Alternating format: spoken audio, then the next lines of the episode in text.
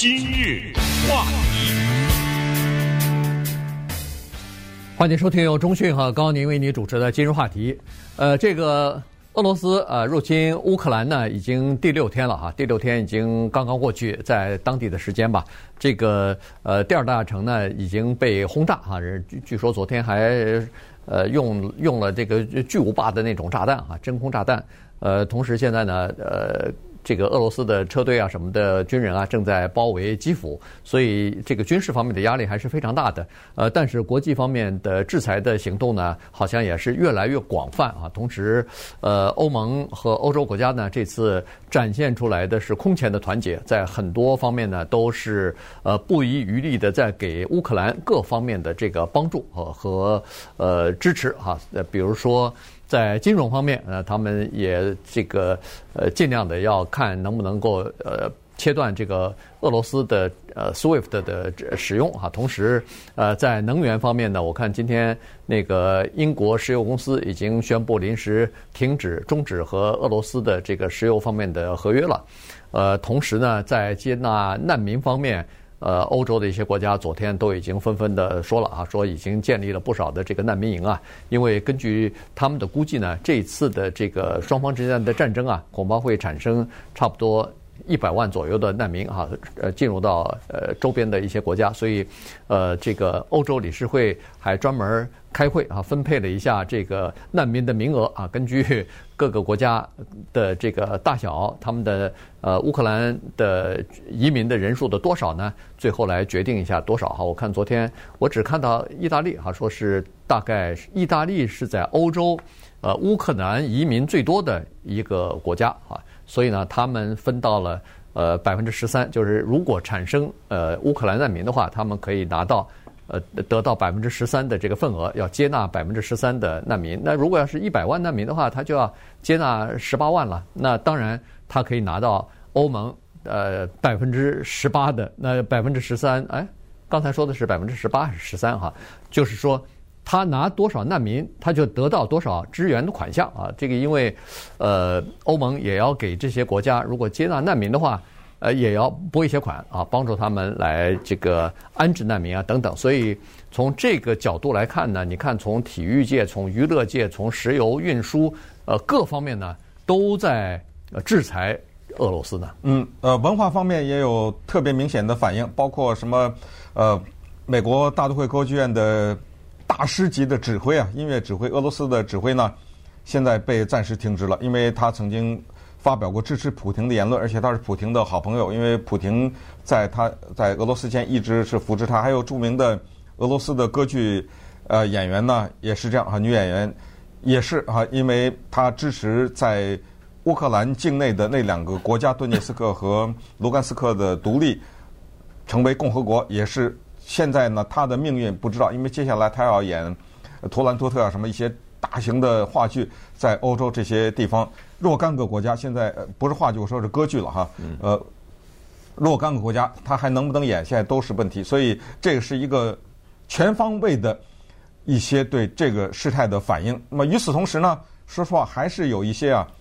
搞不清的问题，就是关于师出无名和师出有名这个问题，其实。你不要看在网上哗哗哗的这个吵得啊如火如荼，但是你必须得承认，多数的人可能对这些历史啊还是不是很清楚的，因为啊乌克兰这个地区呢，它的历史非常的复杂，除了种族啊、语言呐、宗教之外啊，它还多了一个因素。这个因素呢，在比如说欧洲啊什么一些地方没有，就是。它经历了不同的制度，它是一个从沙皇这种制度，到了可以说是人类历史上第一个社会主义国家的演变。在这个过程当中呢，乌克兰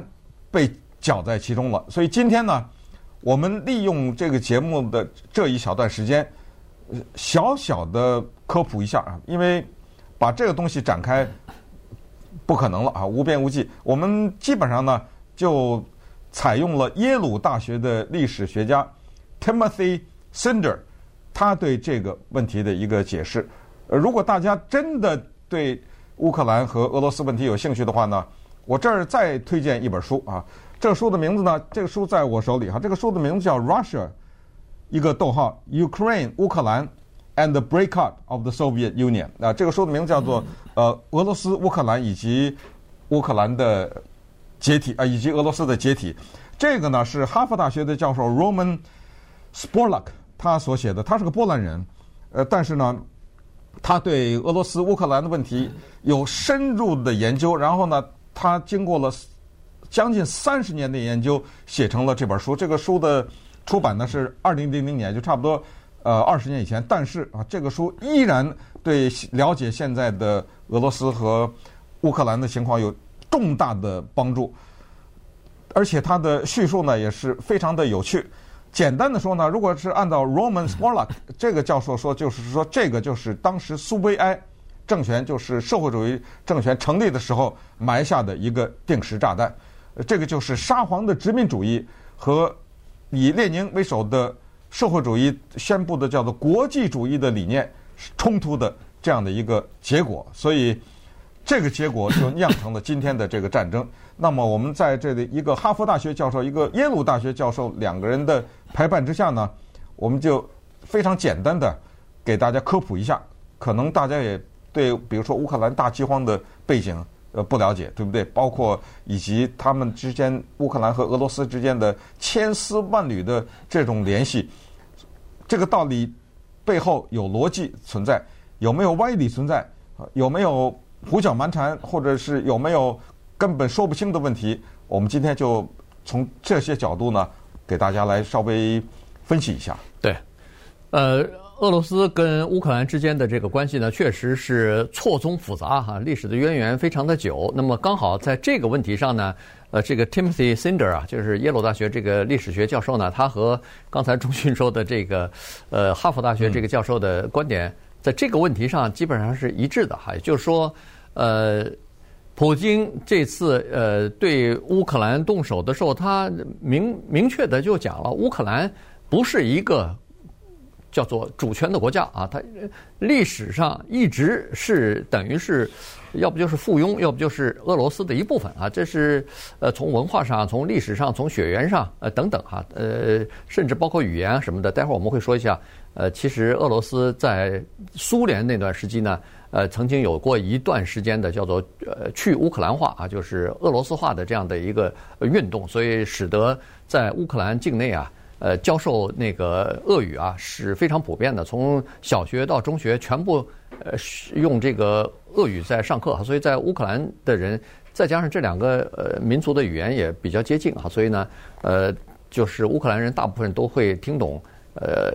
俄罗斯语哈，就是俄语，然后有很多人都会讲，包括他们的总统泽连斯基讲俄语，呃，是他的第一语言，恨恨不得是，因为他是在这个呃，就是俄语区长大的哈。那这个他，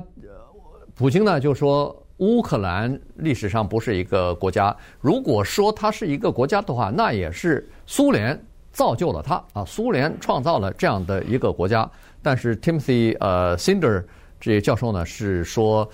这个是一个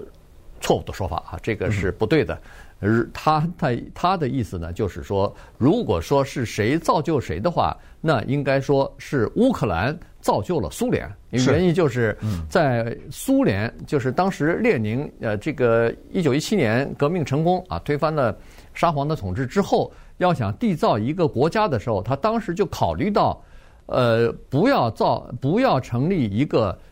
俄罗斯民族，以俄罗斯民族就是这么一个单一民族的国家。他当时呢，呃，创造这个苏联苏维埃共和国的时候，他把十几个、一二十个这个周边的这些小的国家，全部变成叫做加盟共和国啊，一个民族一个民族的加入到他的这个大的阵营里边、大的家庭里头。实际上，他当时啊就已经意识到是。乌克兰这个问题比较难以解决，于是，在这种情况之下，他说：“我们先，呃，不管他这个民族之间的问题，我们先把这个民族啊拉到我们的这个苏维埃阵营当中来。所以，这个呢，才是真正的呃，当时成立这么一个国际性的，恨不得是国际性的这么一个加盟共和国组织的，呃，最最他就是最初的这种基础吧。他深层的这种理念，其实乌克兰怎么回事？俄罗斯怎么回事？怎么能够用？我一直在想，怎么能够用两句话、三句话讲清楚？那我这样讲：沙皇时代是殖民主义，殖民主义就扩张啊，一就跟英国一样，一块一块拿下来，哎，这非常的简单。我管你讲什么语，管管你什么宗教，我给你收拢过来，这个殖民殖民主义。一九一七年共产党革命，苏维埃的共产党革命，布尔什维克革命的时候呢，他走的就是国际主义路线。国际主义是一个很大的概念，但是呢，在社会主义的理念当中，国际主义就是他们认为，在社会主义国家认为，或者马克思主义理论，马恩列斯宁的理论就是，人类的问题不是国籍问题，不是种族问题，不是文化问题，不是语言问题，是经济问题，就是一个阶级压迫另外一个阶级导致的这个问题。所以我们推行的是叫做无产阶级的国际主义。我和高宁，从小就听这个字，国际主义，国际主义，解放全人类。国际主义它推行的就是什么呢？就它。反对民族主义，就是我的民族怎么怎么样，你的民他反对这个东西，他认为民族主义强调一个民族优于另一个民族等等，这个是掩盖统治者的真相。所以国际主义在社会主义的概念当中是反帝、反殖民、反霸权，支持独立运动。这个里面就重大的区别，一个是殖民沙皇，一个是支持独立运动。因为我们是一家人。所以呢，我们在就在经济问题上解决它，打土豪分田地，但是你可以独立。这所以这就是列宁呢当时弄了一个叫做乌克兰的加盟共和国这三个字。所以普京说这是列宁造成的等等。你要这么理解的话，也可以理解为这样。但是实际的问题呢，远比这个复杂得多。今日话题。欢迎继续收听由中讯和高宁为您主持的今日话题。这段时间跟大家讲的呢，还是这个俄俄罗斯和乌克兰之间的这个战争哈。那么说到这个战争呢，要提一下乌克兰的历史哈。刚才我们讲到了，在这个问题上呢，呃，实际上有必要稍微的了解一下，呃，俄俄罗斯和乌克兰之间的这个关系哈。首先，呃，刚才说的这个。苏联和俄罗斯本身就不是一个概念哈，这个苏联解体之后，实际上就变成了各个加盟共和国都等于是脱离了苏联哈，就分崩离析哈，各自都成立了自己的国家，呃，变成了各自的主权国家。那么在苏维埃刚刚成立之后呢，这个苏维埃的呃这个呃就是国际主义的政策呢是这样子的，就是说要想这个。乌克兰人和俄罗斯的民族之间，两个民族之间的人同心同德，那必须要采取一些叫做平权政策，也就是说，呃，要大力的启用乌克兰方面的知识分子和精英分子，再加上要这个宣传或者是推进乌克兰的文化，所以在。这个二十年代的时候呢，曾经有过一段时期的乌克兰的这个文化的繁荣啊。同时呢，在各个呃领导岗位，在各个政府部门，呃，有不少的来自于乌克兰的知识分子和他们的精英人士进入到这个。苏联的呃管理系统当中去啊，政府部门官僚的这个机构当中去。这个我们在中国非常熟啊，对不对？对，对，把一些少数民族培养成为干部，对，让哎进入到领导，这样的话，这不是有向心力吗？没错，呃等等于是我重用你的这个民族的人，那么你说话或者是别人看到这个的话，那当然就觉得是我们之间是一家人嘛，对，哎呃和和睦相亲啊这样的情况。但是到了一九二八年，斯大林上任之后。他采取了不同的政策，这一下一来呢，就出现问题了。首先，斯大林主要是在经济问题上呢，他想要推行一个叫做经济改革。乌克兰是这个苏联的粮仓，不光是苏联的粮仓，是整个的欧亚大陆的粮仓。所以，乌克兰的大部分的这个土地啊。它比较靠南啊，在这个呃苏联的这个比较南边啊，呃，然后靠西边啊，西南边吧。所以呢，它的气候在苏联来说是是算是最好的地方了哈。所以呢，那儿的乌克兰的人呢，大部分从事要么就是游牧民族，要么就是这个农业的农耕的民族哈。所以呢，当时呃，斯大林说不行，这个乌克兰我要给它城市化和工业化。于是呢，他就采取了一个非常激进的，叫做集体农庄的做法。嗯，这个呢，我们在中国经历过中国的制度变化都非常熟，叫做五年计划。第一个五年计划，第二个五年计划哈，这个五年计划这四个字是带有极其清楚的社会主义的烙印的。呃，资本主义国家没有这个五年计划这个说法，所以。一提到这个，大家可以联想到社会主义制度。当时的第一个五年计划呢，就是斯大林提出来，他做了一个整个国家的重大的走向的改变，就是将俄罗斯这个国家从农业国家向工业国家过渡。我们知道，俄罗斯整个这个国家都是以农业为基础这么一个，所以呢，在这个过程当中需要粮食。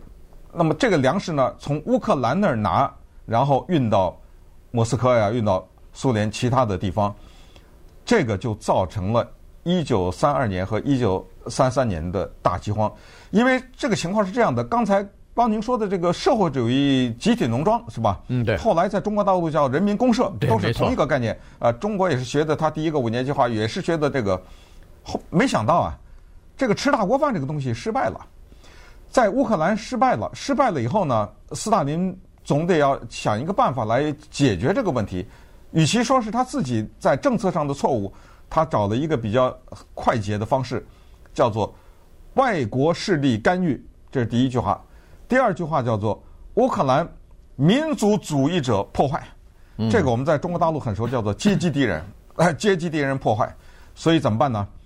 刚才说的把乌克兰的人很多带到中央做干部，现在开始干什么？杀呀！枪毙啊！开始枪毙，找你个一点小的过错枪毙。有一些乌克兰的干部，据说是大量的乌克兰的干部，还说了别枪毙了，我自杀了就算了。嗯，大量的乌克兰的干部那个时候自杀，审判的审判，关监狱的关监狱，枪毙的枪毙，自杀的自杀。这是在领导的阶层。再接下来再看看民间呢，由于公社的失败，大量的粮食后来强行的。被运到苏联其他地方，就导致了这个地方人类的罕见的，但是又极少被报道的，叫做乌克兰大饥荒。我们知道希特勒杀犹太人有个英文字叫 Holocaust，这个很多人都知道。但乌克兰大饥荒的英文字可能很多人叫不出来，实际上也一样叫 Holodomor，但是很多人就不知道。但是这个其惨烈的程度，我看也基本上不亚于黑特希特勒杀犹太人了。对。一九三二年到一九三三年，哈，就是这个第一个五年计划的最后两年，造成了人为的政策的失误，呃，造成了整个的大饥荒啊。这个呃，粮食粮食减产，因为在实行那个集体农庄的时候呢，呃，当时的苏共啊，就把很多乌克兰的富农。就给，因为说是这些都是阶级敌人的，直接枪毙了。哎，要不就枪毙，要么就是把他们弄到这个西伯利亚去了，让他们开垦新的呃荒地去了。然后剩下的人呢，实际上有很多是叫做呃农业经验不足的，所以整个这个粮食它是这样子，你误他一时，他误你一季啊，一年。嗯呃，减产两年减产的话，这个整个就不行了。再加上，呃，这个政府又是强行的管制和供应哈，所以他就把这个整个的粮食收了以后，本来就欠收，然后就把粮食都收走了。收走了以后，集体分配，结果造成了乌克兰老百姓吃不着粮食哈。所以，而且，你看这个又是我们非常熟悉的，不许乌克兰的人。到外边去乞讨去，不许你跑到其他城市去，都给我哎，你都给我待在你你在哪儿你就给我待在哪儿，所以就造成了没有一个官方的统计数字啊。这个肯定你在苏联那个时候不可能有官方的统计数字，要一共饿死多少人的。但是据估计大概是在两百五十万到四百八十万之间。哇哦！哎，对，据这个 Timothy 呃 Snyder 他讲呢。可能是在三百九十万啊，他他参参与了一些其他方面的这个统计数字和资料来看呢，可能是大概三百九十万人就在这两年期间活活的饿死了。嗯，因为他不能到其他地方去，也没有粮食吃，就饿死了。所以这个这个等于是仇啊，乌克兰人后来就记在俄罗斯的身上了。这个绝对的，这个深仇大恨呐、啊。所以火急火燎的，一九九一年不就独立了嘛，对不对？当然，这独立的背后还有很多其他的原因。关于乌克兰大饥荒呢，之前我们在讲乌克兰的时候也推荐过这个电影，再推荐一次啊，二零一九年的叫《琼斯先生》（Mr. Jones），这是一个英国电影。呃，他就是讲这个英国的记者 Gareth Jones 在那个时候去访问苏联，然后趁着趁其不备，逃上了一列冲上了一列火车，进入到了乌克兰。因为那个时候乌克兰人不让出来，外面人也不让进去，让个外国记者进去，这还得了？就是看到那个人吃人的这个其境况之惨啊！不得了的一个情况。那么后来他回到英国，呃，跟英国人讲，很多英国人都不信啊，